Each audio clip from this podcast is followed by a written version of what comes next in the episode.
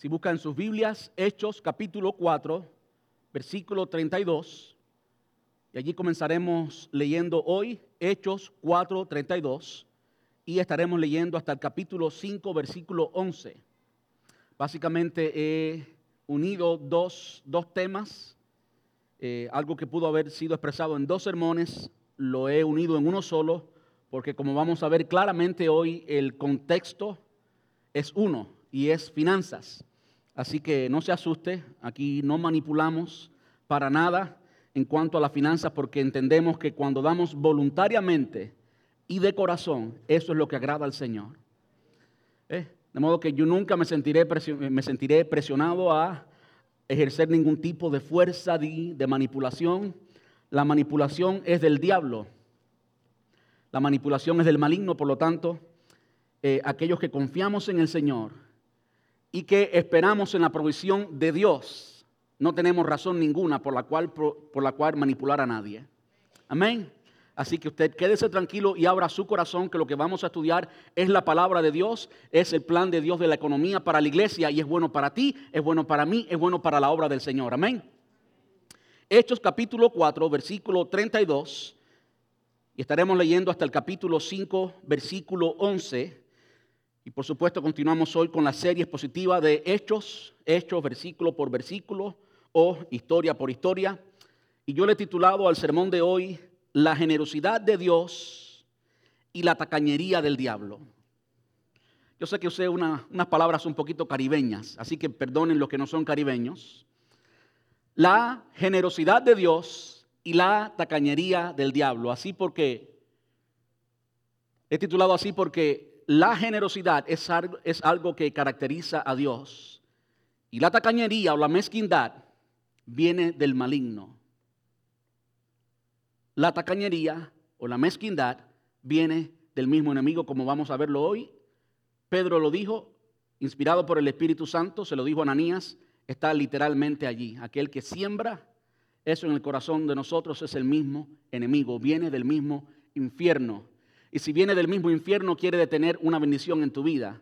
Y yo sé que eso que acabo de decir se manipula mucho, se saca de contexto muchas veces en diferentes lugares, pero es una realidad. El enemigo no quiere que tú disfrutes la bendición de Dios sobre tu vida y sobre tu iglesia.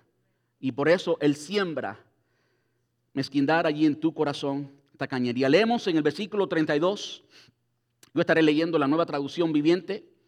Dice, todos los creyentes estaban unidos de corazón y en espíritu. Consideraban sus propiedades, consideraban que sus propiedades o sus posesiones no eran propias, así que compartían todo lo que tenían. Los apóstoles daban testimonio con poderes de la resurrección del Señor Jesús y la gran bendición de Dios estaba sobre todos ellos. No había necesitados entre ellos porque los que tenían terrenos o casas los vendían y llevaban el dinero a los apóstoles para que ellos lo dieran a los que pasaban necesidad. Por ejemplo, había un tal José a quien los apóstoles le pusieron el sobrenombre Bernabé, que significa hijo de ánimo. Él pertenecía a la tribu de Leví y era oriundo de la isla de Chipre. Vendió un campo que tenía y llevó el dinero a los apóstoles. Versículo 1 del capítulo 5. Había cierto hombre llamado Ananías quien junto con su esposa Zafira vendió una propiedad y llevó solo una parte del dinero a los apóstoles, pero afirmó que era la suma total de la venta. Con el consentimiento de su esposa, se quedó con el resto. Entonces Pedro le dijo, Ananías, ¿por qué has permitido que Satanás llenara tu corazón? Le mentiste al Espíritu Santo y te quedaste con una parte del dinero. La decisión de venderla de vender o no la propiedad fue tuya. Y después de venderla, el dinero también era tuyo para, para regalarlo o no. ¿Cómo pudiste hacer algo así? No nos mentiste a nosotros, sino a Dios. En cuanto Ananía oyó estas palabras, cayó al suelo y murió. Todos los que se enteraron de lo sucedido quedaron aterrados. Después unos muchachos se levantaron, lo envolvieron en una sábana, lo sacaron y lo enterraron. Como tres horas más tarde, entró su esposa sin saber lo que había pasado. Pedro le preguntó, ¿Fue ese todo el dinero que tú y tu esposo recibieron por la venta de su terreno? Sí, contestó ella. Ese fue el precio. Y Pedro le dijo, ¿cómo pudieron ustedes dos siquiera pensar en conspirar para poner a prueba al Espíritu del Señor de esta manera? Los jóvenes que enterraron a tu esposo están afuera, están justo afuera de la puerta. Ellos también te sacarán cargando a ti.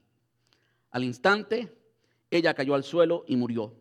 Cuando los jóvenes entraron y vieron que estaba muerta, la sacaron y la enterraron al lado de su esposo. Gran temor se apoderó de toda la iglesia y todos los que oyeron lo que había sucedido. ¿Oramos? ¿Nadie tiene temor? Amante Rey, te damos gracias. Muchas gracias, papá, en esta tarde. Gracias, Señor, por el gran privilegio que nos das de alabarte, de adorarte, de tener una oportunidad para reunirnos y alabar tu nombre, Señor. Gracias. Es una experiencia que disfrutamos, Señor. Disfrutamos juntos alabarte a ti, adorarte, Señor, y también disfrutamos la coinonía, el compañerismo, unos con otros, Señor, al, unirnos en alabanza y adoración. Padre, en esta hora quiero pedirte que tú toques el corazón de cada uno de nosotros Padre, que tu Espíritu Santo, que estaba allí cuando se desarrolló todo lo que leímos, ese mismo Espíritu Santo que hoy habita en nuestros corazones, del cual hoy somos templo y que hoy está en este lugar, que Él mismo, que inspiró las escrituras, que Él mismo nos hable. Te ruego, Señor, que ese mismo Espíritu que puso el valor en este cuerpo de creyentes, ese mismo Espíritu que puso tu pasión, Señor, en el corazón de estos hombres, también lo haga con nosotros. Tú no has cambiado, Señor. Aunque el tiempo ha cambiado, la cultura ha cambiado, las personas hemos cambiado, tú sigues siendo el mismo. Y tu mismo Espíritu Santo está aquí presente hoy y quiere hacer exactamente lo mismo, alcanzar las almas. Por lo tanto, Señor, te ruego que tú abras nuestros ojos espirituales, que abras nuestros oídos espirituales y podamos, Señor, entender lo que tú nos quieres decir hoy.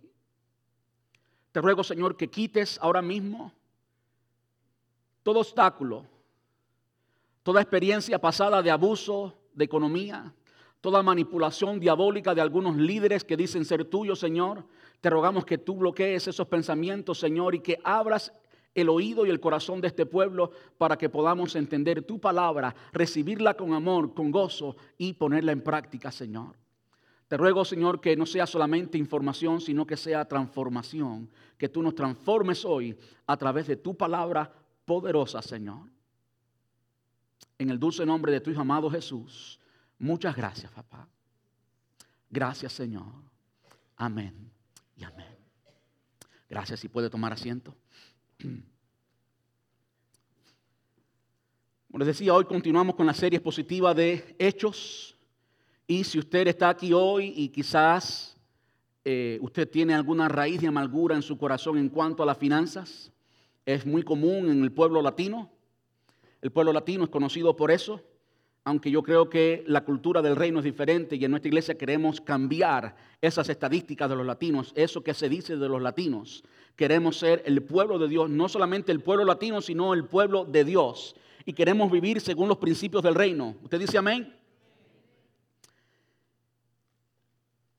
Hoy nos toca el capítulo 4, la última parte del capítulo 4 Terminamos el capítulo 4 y comenzamos el capítulo 5. Y para que usted entre en contexto, para que usted sepa lo que había acabado de ocurrir, Juan y Pedro habían sanado a un cojo allí en la puerta del templo. Y como habían sanado a este cojo porque por más de 40 años había estado allí, inválido, cojo, no podía valerse de sí mismo, estaba mendigando. Pablo, Pablo no, Pedro y Juan estaban predicando, muy importante, que Jesús había sanado a ese cojo. Ellos lo dicen literalmente, ¿por qué ustedes piensan que somos nosotros y por qué nos miran asombrados como si nosotros de nuestro poder hubiéramos hecho tal cosa? No fuimos nosotros, sino que fue Jesús de Nazaret. ¿Verdad que sí? Por supuesto, al él, o al ellos, mejor dicho, decir que había sido Jesús de Nazaret, esto implicaba que Jesús había resucitado. Estaban afirmando una vez más que Jesús estaba vivo. Y si Jesús de hecho estaba vivo y si de hecho Jesús era quien había sanado aquel paralítico, entonces es algo más que nos está diciendo que todo lo que Jesús dijo antes era verdad. ¿Verdad que sí?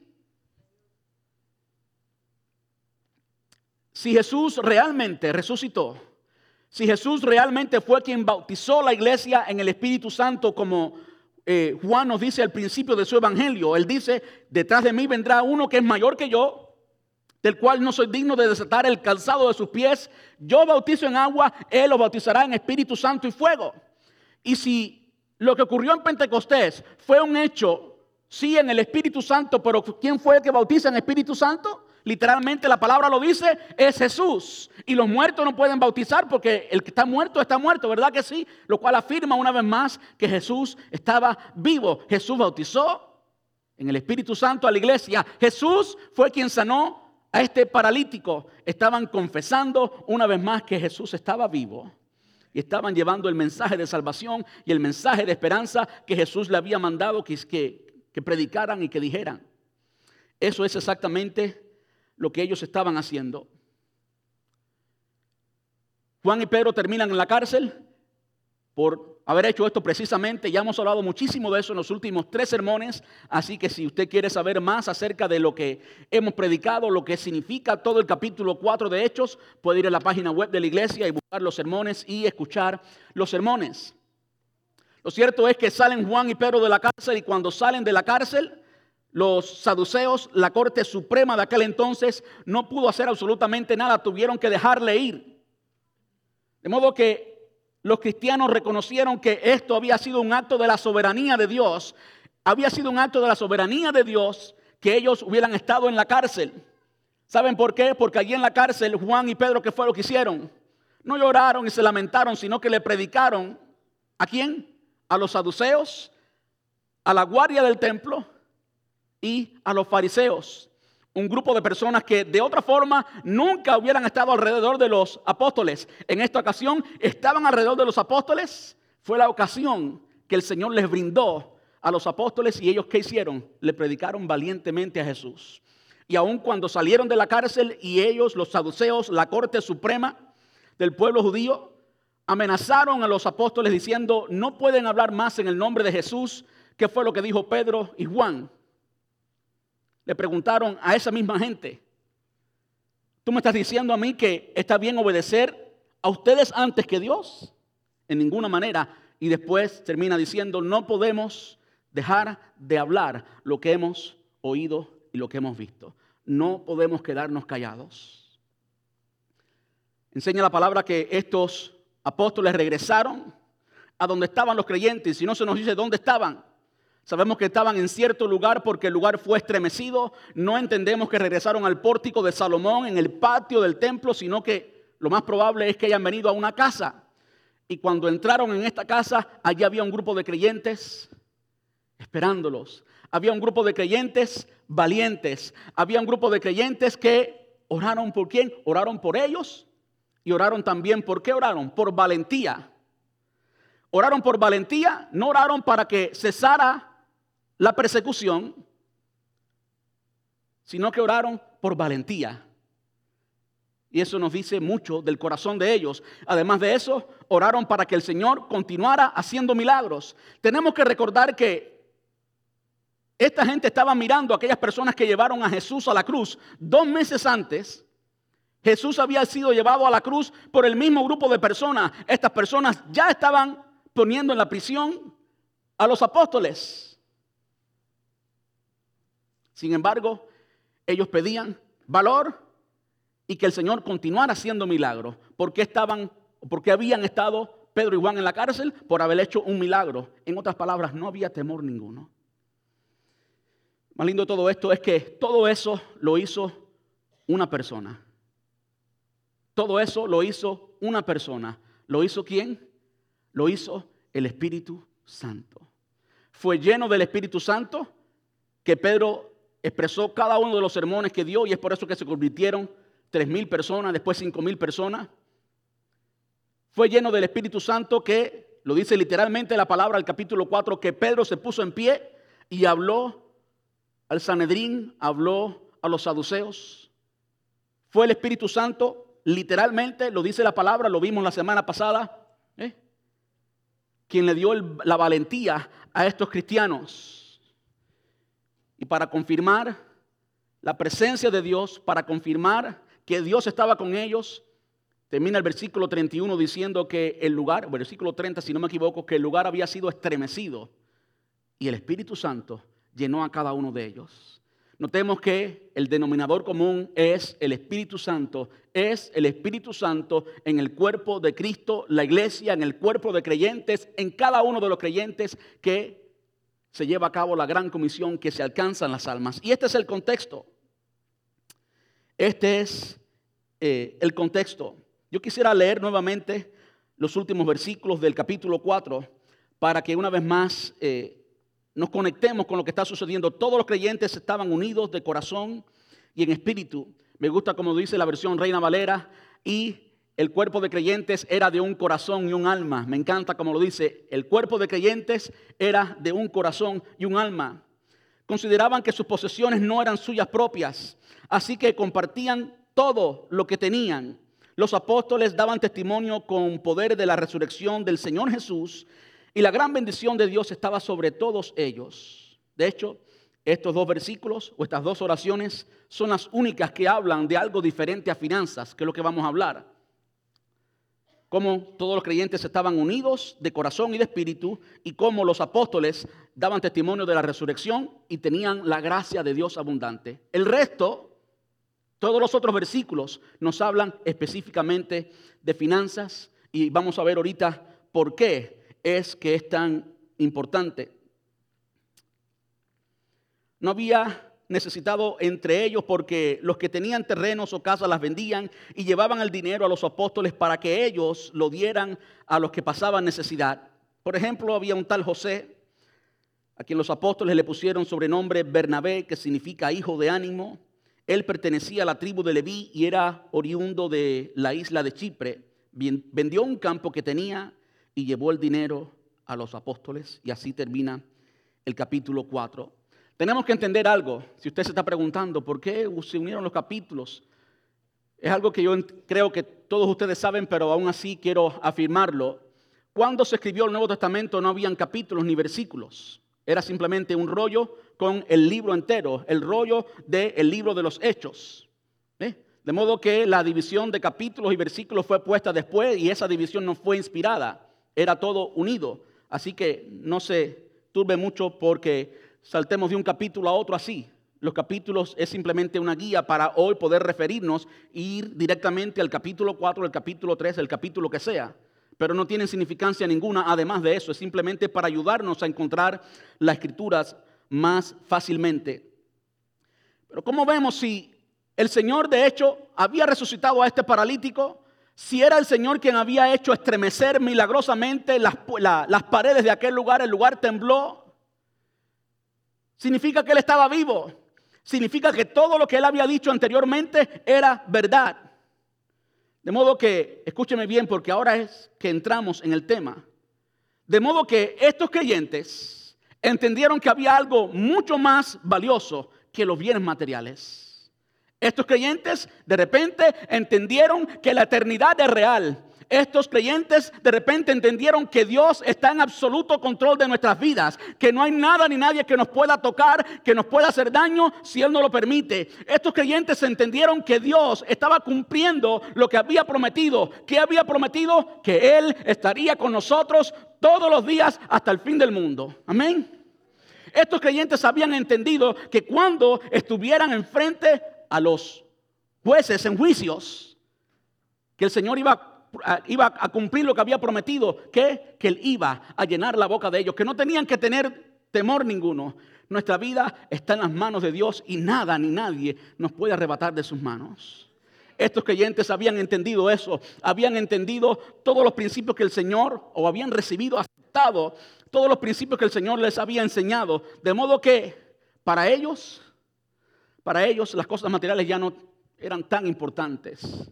Habían entendido lo que el Señor Jesús enseñó, que la vida del hombre no consiste en los bienes que posee. Amén. no recuerdo dónde lo dice, pero le estoy citando un texto, eh, un pasaje bíblico textual. Jesús dijo, la vida del hombre no, posee, no, no consiste en los bienes que posee. La vida del hombre no es comida ni bebida. Amén. Eso pasa, eso es pasajero. Y esto es precisamente algo que este grupo de creyentes estaba comenzando a entender. Y podemos saberlo por, por sus acciones, por lo que comienzan a hacer. Algo que me toca resaltar es lo siguiente. Es la unidad que había entre ellos. Yo sé que esto quizás no tenga mucho que ver precisamente con las finanzas, pero sí tiene que ver y vamos a verlo, vamos a ver por qué. La unidad entre los creyentes era evidencia de la obra del Espíritu Santo. ¿Quién los había unido? El Espíritu Santo. Como después Pablo le dice a la iglesia en Corinto, que por un solo espíritu, un solo espíritu, unidad, fuimos todos bautizados en un cuerpo. Eso el apóstol Pablo se lo escribe a la iglesia en Corinto, la iglesia más desunida, más carnal que había en aquel entonces, porque por un solo espíritu fuimos todos bautizados en un solo cuerpo. Hablando de la unidad. ¿Quién trajo esa unidad? No fue un hombre, no fue Pablo ni Pedro, Pablo no había sido convertido todavía, eso no puede ser Pablo. Usted sabe que me, confundo a veces con los nombres. no pudo haber sido Juan, no pudo haber sido Pedro. De hecho, Juan y Pedro no eran elocuentes, no eran personas estudiadas. Cuando los saduceos salen al templo por la algarabía de este cojo que había sido eh, sanado, una de las cosas que ellos debaten es eso. ¿Cómo pueden estas personas sin educación del burgo ¿Cómo pueden personas como esta hablar como ellos? ¿Quién había hecho eso? El Espíritu Santo. Leyendo eso a la iglesia hoy, ¿cree usted que el Espíritu Santo está en la misma función que estaba en la iglesia primitiva? Claro que sí. En otras palabras, el Espíritu Santo es aquel que nos lleva a la unidad. De modo que cualquier manifestación de falta de unidad, cualquier manifestación de división, cualquier manifestación de falta de unidad, valga la redundancia, no tengo que repetirlo más, ¿es obra de quién? Seguro que no es del Espíritu Santo. No es del Espíritu Santo. El Espíritu Santo nos lleva a la unidad. Amén. No solamente la unidad entre ellos era evidencia de la obra del Espíritu Santo, sino que tenemos que recordar la oración de Jesús en Juan 17, que había orado Jesús en Juan 17, Padre, que ellos sean uno, como tú en mí y yo en ti, que ellos sean uno, para que el mundo crea que tú me enviaste. Una de las cosas que se dice de Tampa es que en Tampa no hay unidad.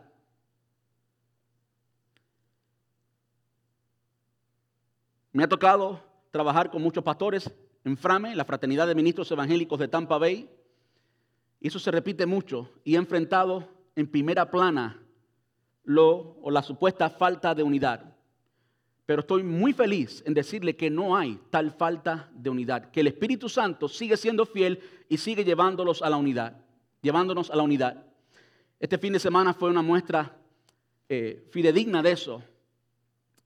Uno de los pastores de la ciudad partió con el Señor, un hombre joven, muy bueno, un siervo verdadero del Señor, humilde, que amaba la palabra, que amaba su iglesia, íntegro, el pastor Jorge Caballero. Murió el domingo en la noche, lo supe unos 30 minutos después de eso. Para el lunes en la mañana había más de 550 pastores que habían sido informados acerca de, eh, de lo que había sucedido. Se recogió una gran ofrenda y el lugar lleno de latinos, que, siempre llegamos tarde. La celebración de vida era para las 7, yo llegué a las 7 y 5, no encontré lugar para sentarme. Había amor por este hombre. Eso es obra del Espíritu Santo. Y muchos pastores dejamos nuestra agenda para estar allí con aquella familia. Eso es obra del Espíritu Santo y es también una respuesta a la oración de Jesús. ¿Cree usted que el Padre no responde a la oración de Jesús hoy? Aquella oración que él hizo por unidad, que de hecho la unidad Si usted estudia la oración de Juan 17, la oración de Jesús en el Getsemaní, era también por nosotros. Dice, hay otras ovejas de otro redil, refiriéndose a nosotros, específicamente a nosotros. Entonces ora por unidad. ¿Cree usted que el Señor sea infiel? ¿Cree usted que el Padre no responda a la oración del Hijo? Por supuesto que no, Él sigue siendo fiel. La palabra enseña que si somos infieles, Él sigue siendo fiel porque Él no puede negarse a sí mismo. Él es simplemente en su naturaleza fiel y no puede violar la fidelidad. Qué bueno es el Señor. Así que trayéndolo al contexto de nuestra iglesia local y de cualquier iglesia, cada vez que usted sienta una espina que le lleve a la falta de unidad, eso lo puso ¿quién? Satanás. El Espíritu Santo nos lleva a la unidad. El Padre está trabajando en la unidad de su cuerpo, la iglesia. Y en esto el mundo conocerá que somos discípulos y en esto el mundo conocerá que Cristo es el Hijo de Dios. De modo que el enemigo también está luchando en contra de la unidad de la iglesia porque es en la unidad de la iglesia que el mundo se convence de la realidad de quién es Jesús y quiénes somos nosotros los verdaderos cristianos. Entonces hay hay un ataque al evangelismo.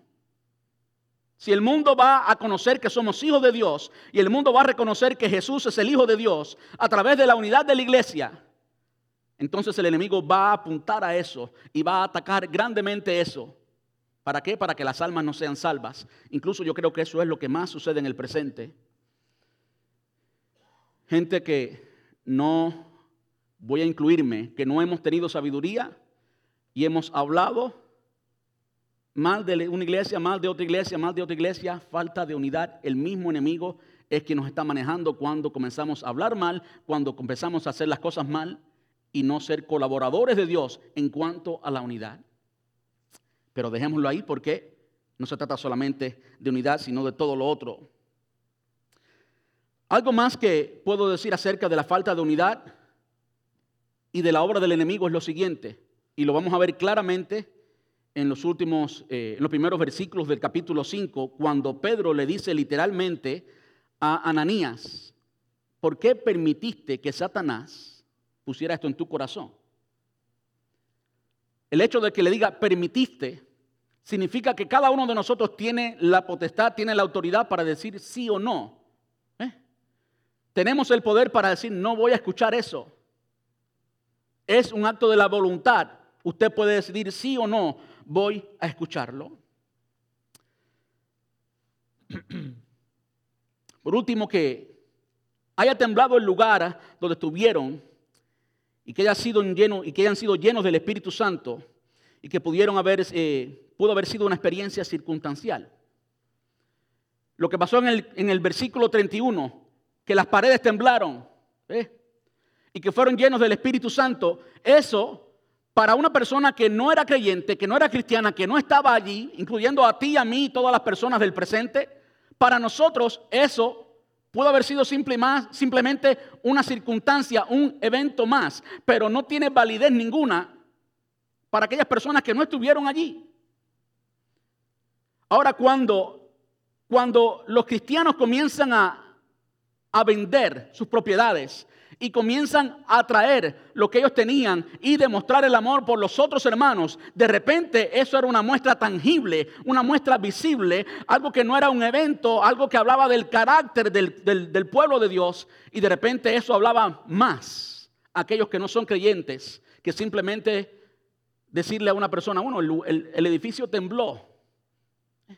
Bueno, ¿y qué? ¿Cuál es el propósito del temblor del edificio? ¿Para qué tembló el edificio? Bueno, sí, los creyentes que estaban allí pudieron recibir. Eh, ¿Cómo se sintió eso? Y seguro fue, de seguro fue una experiencia transformadora. Pero los que estaban afuera, ¿qué? ¿Y qué para ellos? Bueno, ellos podían aprender, ellos podían recibir, ellos podían ver que el pueblo de Dios, que los cristianos daban. Y eso es una muestra de amor. Eso es una muestra de la presencia de Dios. Eso es una muestra del trabajo del Espíritu Santo, tanto como había sido todo lo otro. Eso era una muestra innegable y que nadie podía decir no ocurrió, no está pasando, no es real, no es verdad. ¿Verdad que sí? Usted le puede decir a cualquier persona, el Espíritu Santo me tocó y mi casa tembló, se llenó de humo, o escuché esto, o escuché aquello, y la persona quizás dude. Pero si hay algún vecino tuyo que viene, algún hermano tuyo en la iglesia que viene y le dice a la persona, ¿sabes qué? Cuando yo estuve sin trabajo y cuando perdí, cuando estaba a punto de perder mi casa, un hermano de la iglesia me pagó el mortgage. Eso nadie lo puede negar, porque usted está en su casa y usted pues no perdió la casa. ¿eh? Es una muestra tangible de la presencia de Dios. El Señor Jesús habló en varias ocasiones acerca de, acerca de, de esto del dinero y del valor del dinero, incluso como uno de los valores del reino de Dios. Y una de ellas la vemos cuando habla con el joven rico. El joven rico se acerca al Señor y le pregunta, ¿cómo puedo ser salvo? Y el Señor le dice, los mandamientos conoce, le dice algunos de los mandamientos, pues, que hablaban de lo exterior y él los había cumplido todos. Eso está en Lucas capítulo 18. Y después el Señor le dice, una cosa te falta, una cosa te falta. Anda y vende todo lo que tienes y darlo a los pobres. ahí sí no. No, no, ahí no. Yo cumplo los mandamientos, pero mi dinero es mi dinero. Y tristemente aquel joven dio la vuelta y se fue y prefirió ser rico que ser salvo. Triste, ¿verdad? Prefirió ser rico que ser salvo. Mira lo que Hechos, vamos a verlo por supuesto en el estudio más adelante de Hechos, Hechos 20, 35 dice, en todo os he enseñado que trabajando así se debe ayudar a los necesitados y recordando las palabras del Señor Jesús que dijo, más bienaventurado es dar que recibir. Más bienaventurado es dar que recibir. Ahora, cuando usted estudia el pasaje y usted estudia esta cita, algo, algo que los críticos del Evangelio usan mucho es que Jesús nunca dijo literalmente esas palabras. Jesús nunca, y yo me tomé el trabajo preparando este sermón, buscando dónde fue que Jesús lo dijo. Pero Jesús no lo dijo literalmente. Y podemos entender que Pablo, que es quien dice estas palabras, no tenía el Nuevo Testamento. Pablo no anduvo con Jesús los tres años. Estaba simplemente parafraseando lo que quizás había escuchado de Lucas, porque Lucas tenía una buena relación con Pablo. Y Pablo simplemente parafraseó lo que Jesús dijo. Ahora, vayamos a Lucas capítulo 6, versículo 38, 38. Lucas 6, 38. Y vamos a ver palabras de Jesús que significan exactamente lo mismo, aunque no son literalmente lo mismo, el significado es lo mismo. Y usted puede hablar con cualquier intérprete y le va a decir que cuando traducimos el significado es más valioso que cuando traducimos las palabras literalmente una por una. Dice, dad y se os dará. Medida buena, apretada, remecida y rebosando, eh, y rebosando darán en vuestro regazo. Porque con la misma medida con que medís, os volverán a medir. Escuche como lo dice en la nueva traducción viviente. Cuando usted lo lee en la nueva traducción viviente, parece que fue de algún predicador de la prosperidad, pero no es ningún predicador de la prosperidad, es la palabra de Dios. Escuche bien. Dice, den y recibirán. Los que den a otros, lo que den a otros, perdón, lo que den a otros les será devuelto por completo, apretado, sacudido para que haya lugar para más, desbordante y derramando sobre el regazo. La cantidad que den determinará la cantidad que recibirán a cambio. Tremendo, ¿verdad? Hay dos pasajes que a mí me encantan mucho, que incluso son, en mi opinión, la base más sólida que hay en la Biblia para la generosidad de la iglesia hoy por hoy. Y está en la segunda carta a los Corintios, capítulo 8 y capítulo 9. La iglesia de Corinto fue la iglesia más carnal, la iglesia que más dolores de cabeza le dio al apóstol Pablo, y para mí no es sorpresa que no es ni siquiera en la primera carta, sino que en la segunda carta, después de muchos años, es que Pablo les escribe esto y que trata con este tema. Y quiero leerle brevemente la primera parte del capítulo 8.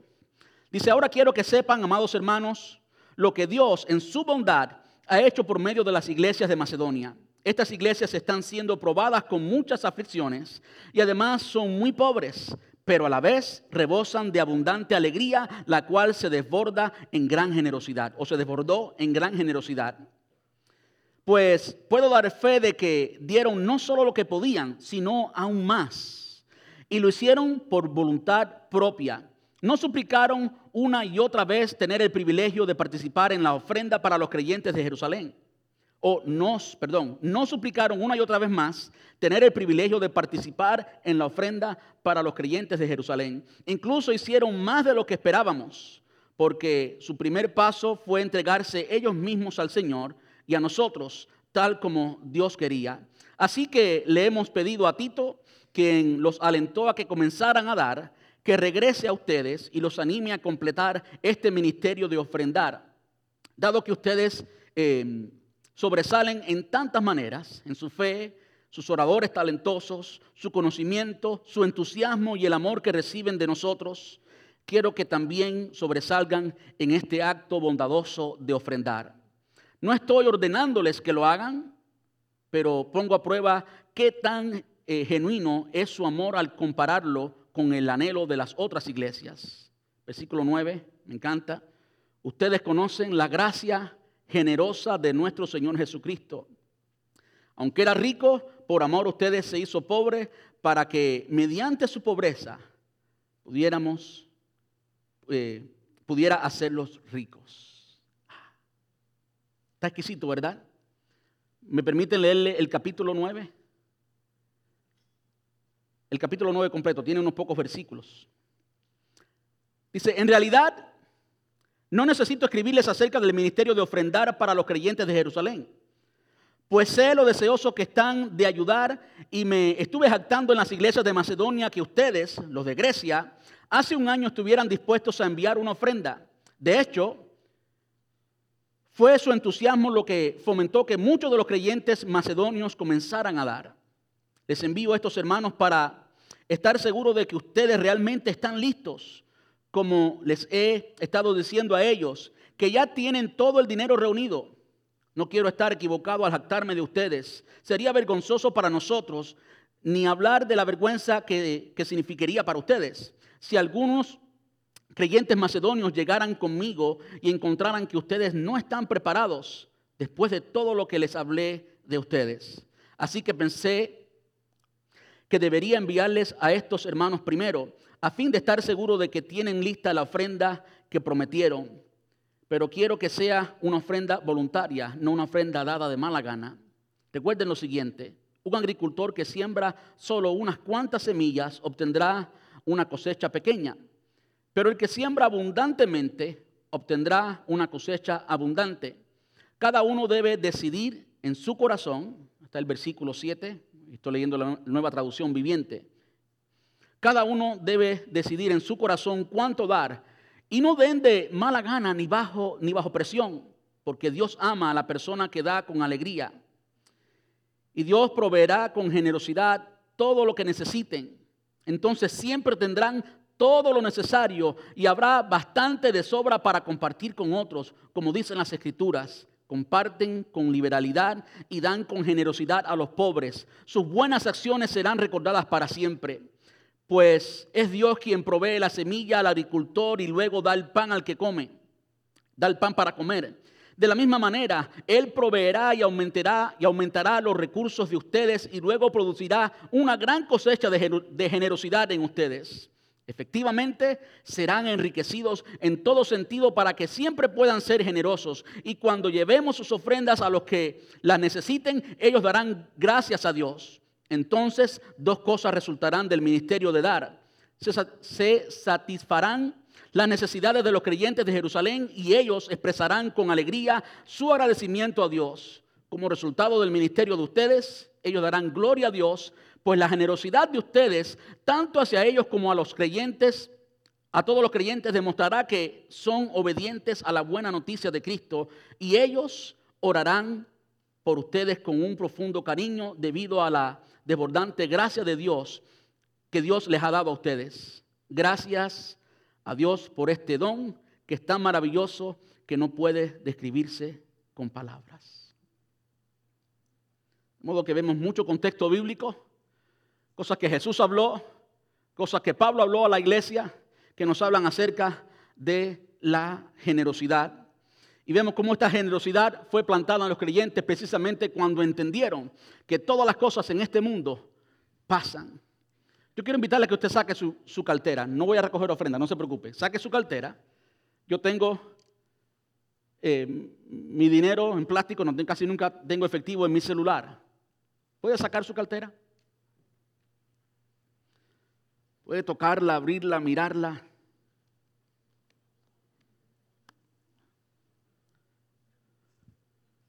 Su tarjeta de crédito, no sé lo que usted tenga, como usted tenga sus finanzas.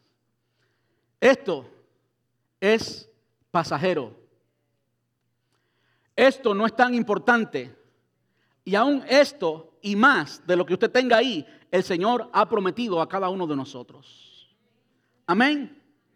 Esto y aún más, aún más, porque si usted tiene para ser generoso, quiere decir que tiene abundantemente, ¿verdad que sí?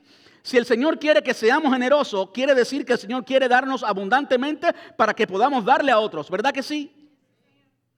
Pero si usted lo que el Señor le da se lo embolsa y lleno de avaricia y tacañería y mezquindad, perdón, usted lo usa solo para usted, solo para usted como nos ha enseñado Estados Unidos, como nos ha enseñado la cultura acá, una cultura narcisismo, narcisista, es para mí, es para mí, para mí, para mí y para nadie más.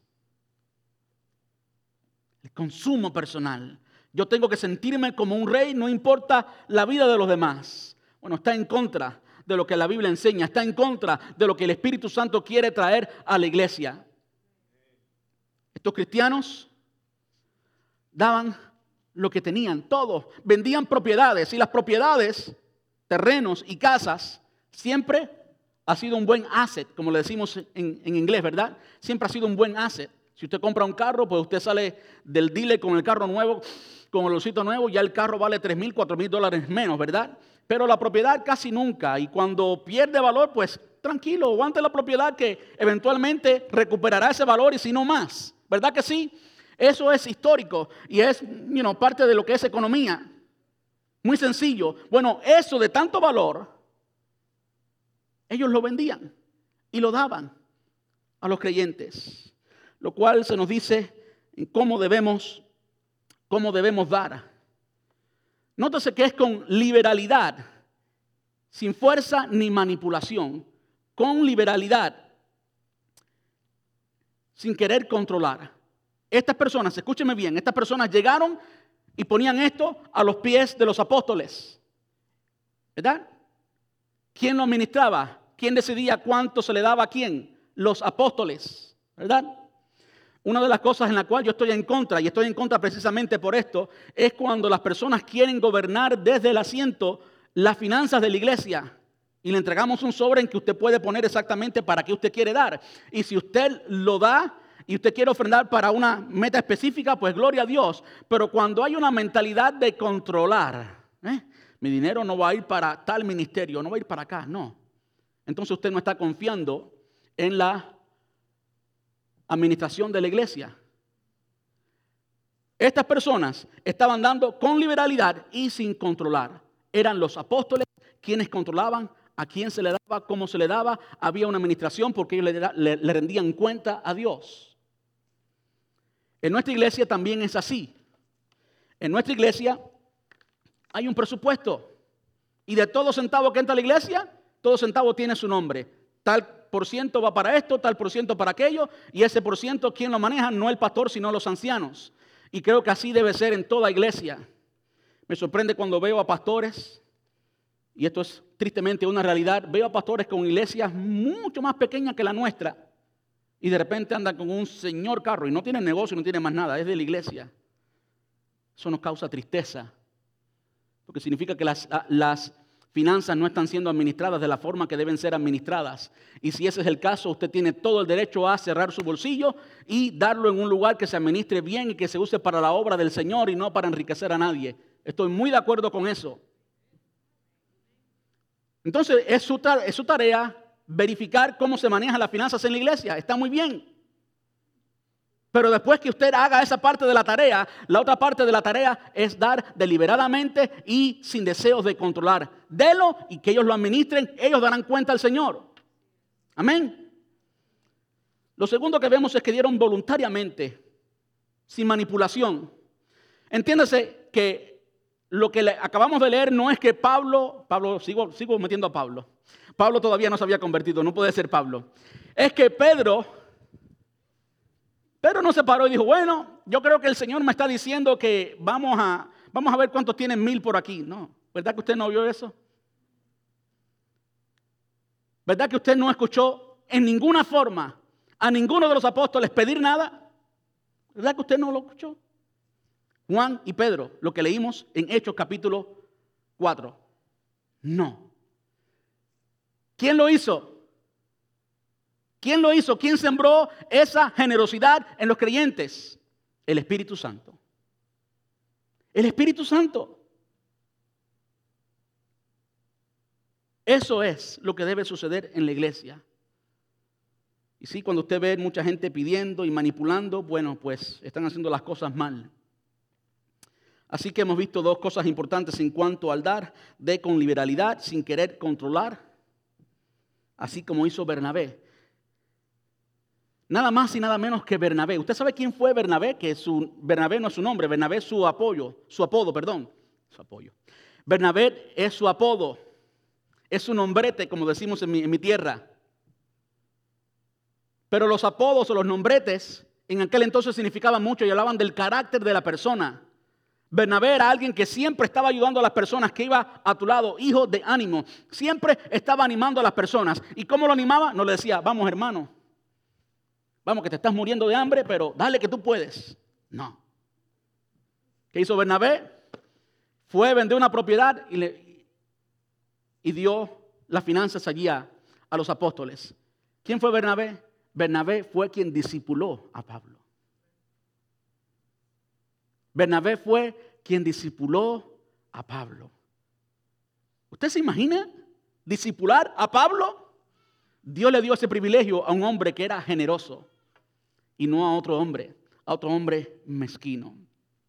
De modo que vemos que la generosidad es de Dios. Es de Dios. Lo que no es de Dios es la tacañería. Vamos a leer en el versículo 1 del capítulo 5.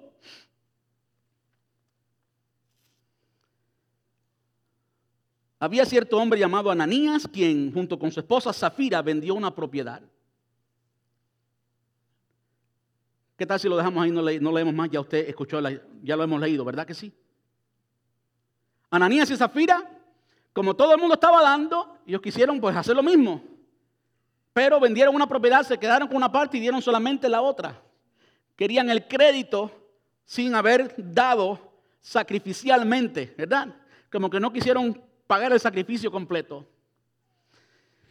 Eh, yo estaba buscando una ilustración para mostrarles a ustedes a Ananías y Zafira.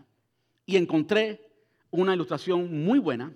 Así que David, por favor, ponos ese video. Miren aquí a Ananías. Ponle volumen.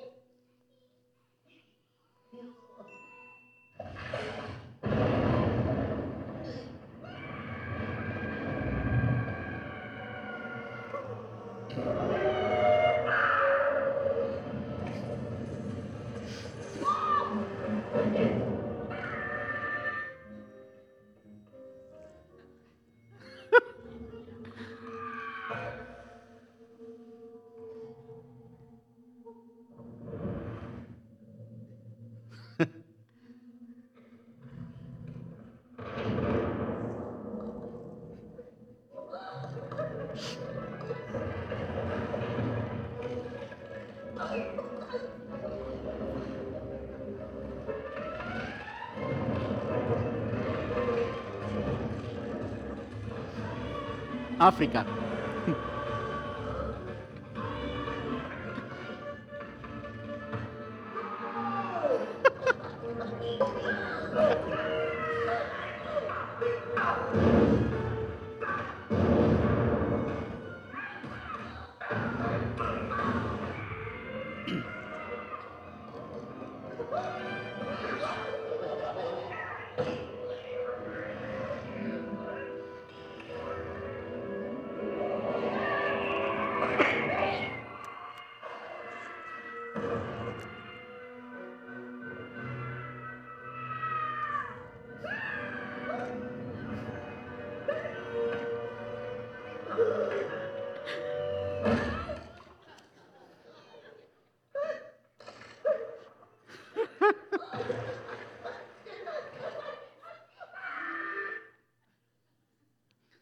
¿Qué les parece? Esa semillita era todo lo que tenía y nadie se la podía quitar y lo que sea, lo que sea, lo que fuera, lo hacía para esa semillita. Yo creo que así anda mucha gente mezquina, pensando que todo lo que tiene es para él. Y la gente del mundo que no tiene a Cristo quizás lo puede pensar así, pero tú y yo que somos de Cristo entendemos o debemos entender que todo lo que tenemos no es nuestro. Ya hemos predicado una serie completa acerca de finanzas. Usted puede conseguirla en la página web de la iglesia. No vamos a predicar de finanzas de nuevo, a no ser que aparezca nuevamente en el texto. Pero si algo aprendimos de finanzas es lo siguiente. El dinero le sale alas, ¿verdad que sí? ¿Verdad que el dinero le sale alas y cuando usted tiene mucho dinero se cree que tiene mucho y muy poco tiempo pasa, se da cuenta que pues, ¿y dónde está el dinero? ¿Verdad que sí? Aprendimos que nuestro dinero es de Dios porque nuestra vida es de Dios. Si mi vida es verdaderamente de Él, entonces no el 10%, sino todo nuestro dinero es de Él. Dios es el dueño del dinero que tú tienes en el bolsillo y el que tienes en el banco y todas las propiedades que, tienes. Y lo único que tiene que pasar es que pierdes el trabajo para que te des cuenta que no era tuyo. Ok, Dios no lo quiera, te, te sucede algo y pierdas la salud. Tenemos que vivir la vida cristiana a través del lente bíblico, entendiendo que Dios es nuestro proveedor y que Él es el dueño de todo lo que tenemos y nosotros somos los administradores. Y sí, a Él le place que comamos y que vivamos bien. A Dios le place que vivamos bien. Dios no está muy alegre cuando estamos pasando necesidad. Él se ha comprometido a proveer todas, todas, todas nuestras necesidades y más para que tengamos para dar. Pero cuando nos parecemos a la ardilla y esa semillita es mía y no se me va de mi bolsillo, cueste lo que cueste, estamos pensando como la ardilla. No estamos pensando como Dios piensa, estamos pensando como Ananías. Ahora, ¿quieren ver ahora un video de la esposa? ¿De Zafira? ¿Quieren conocer a Zafira? No es un video, es una imagen, mírenla ahí.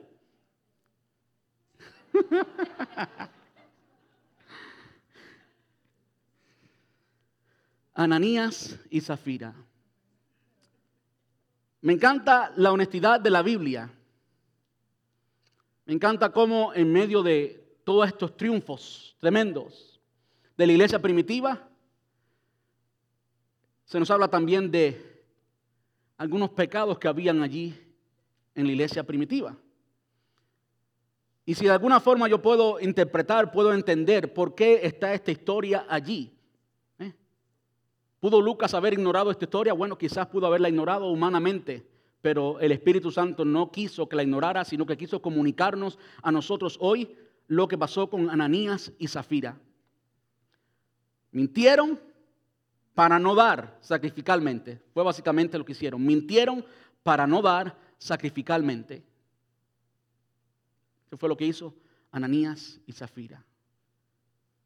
Y no, no hay palabras textuales que digan que Dios los mató, pero si usted no llega a esa conclusión, usted sería muy bruto. ¿Verdad que sí?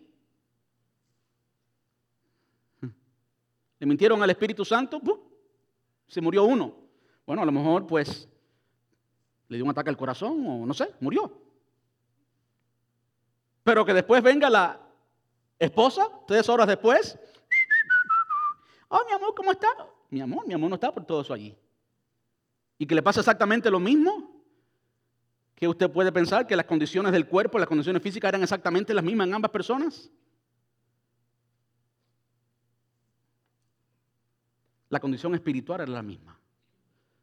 Habían pecado y si algo, si algo yo puedo entender de esto es lo siguiente. Y con esto ya casi terminamos. Puedo entender que Dios purifica a su iglesia y yo sé que hoy en día hay personas que mienten más en la misma iglesia, en la cara de las personas, se están mintiendo en tu cara y tú lo sabes y te siguen mintiendo como si nada. Y Dios no hace eso, gracias a Dios. Porque si no, todos los días había que traer la ambulancia a la iglesia para llevar los muertos para sus casas. ¿Usted se imagina cómo es la gracia de Dios con nosotros hoy? Pero si algo puedo entender de todo esto es lo siguiente, que Dios es serio, que Dios es serio con las finanzas de su pueblo. Dios es serio con las finanzas de su pueblo. Voy a hablar brevemente del diezmo en el Antiguo Testamento. El Señor Jesús, Señor Jesús, ya ustedes me conocen, el Señor Jesús no estaba físicamente allí en el Antiguo Testamento. Dios le dijo al pueblo de Israel, a la tribu de Leví, ustedes me van a servir en el templo, ustedes no pueden, cuando pasaron a la tierra prometida, les dijo, ustedes no pueden tener propiedad, ustedes no pueden tener herencia, ustedes no pueden tener tierra. Su trabajo es el trabajo en el templo, ese es su trabajo, no pueden hacer absolutamente más nada. Él santificó de esa manera a la tribu de Leví y le dijo, los hermanos suyos, que esa es la mejor forma que podemos verlo, los hermanos de él o de ellos, los hermanos de Leví, su familia extendida, van a dar el 10% para que se sostenga el trabajo en el templo, se sostenga a ustedes y su familia y puedan comer como todos los demás. ¿Verdad que sí? ¿Usted sabe lo celoso que era, que era Dios con, eso? ¿Eh? ¿Saben lo celoso que era?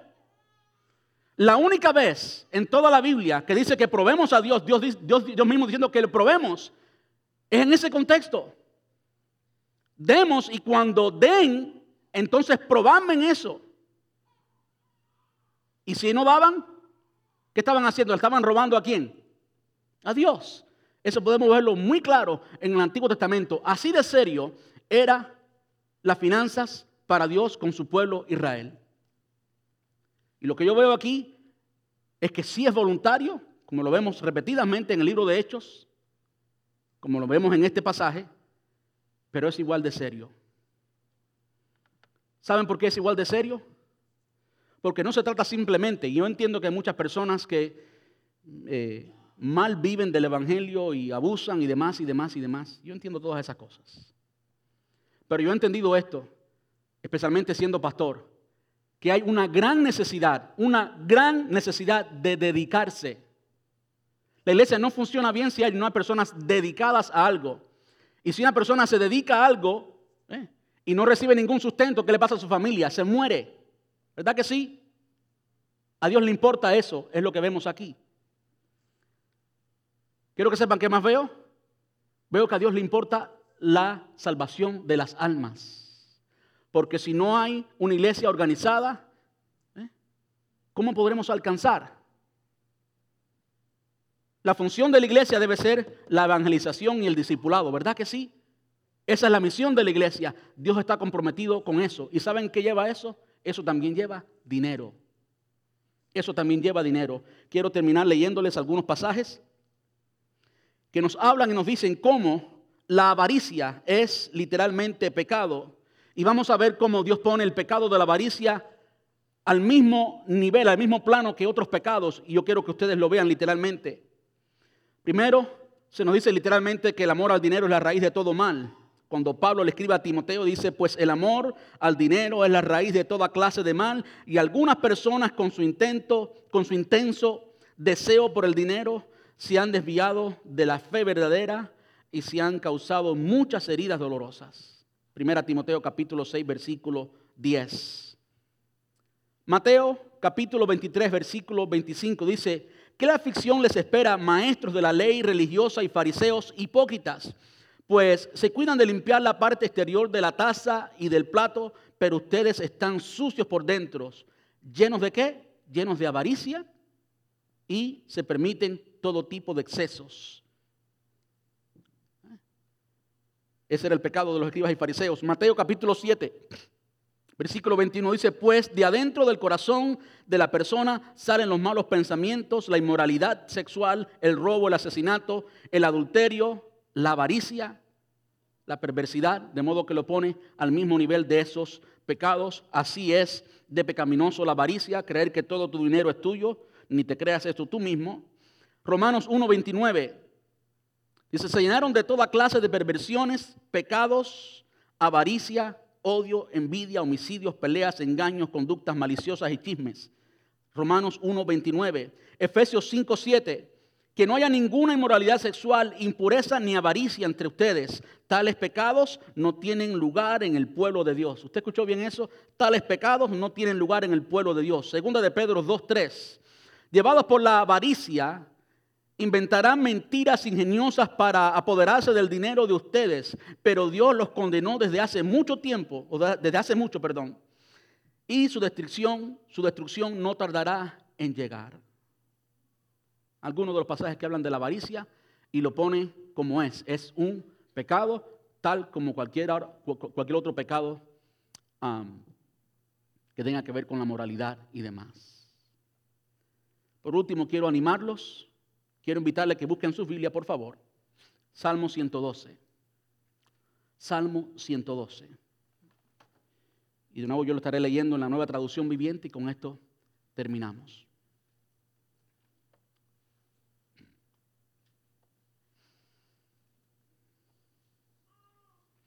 Dice, alabado sea el Señor. Qué felices son los que temen al Señor y se deleitan en obedecer sus mandamientos. ¿Usted escuchó eso? Yo sé que aquí está todo el mundo buscando felicidad. La palabra de Dios dice que estos son los felices. Escúchalo bien. La palabra de Dios siempre está en lo cierto, siempre es verdad. Qué felices son los que temen al Señor y se deleitan en obedecer sus mandamientos. ¿Usted quiere ser feliz?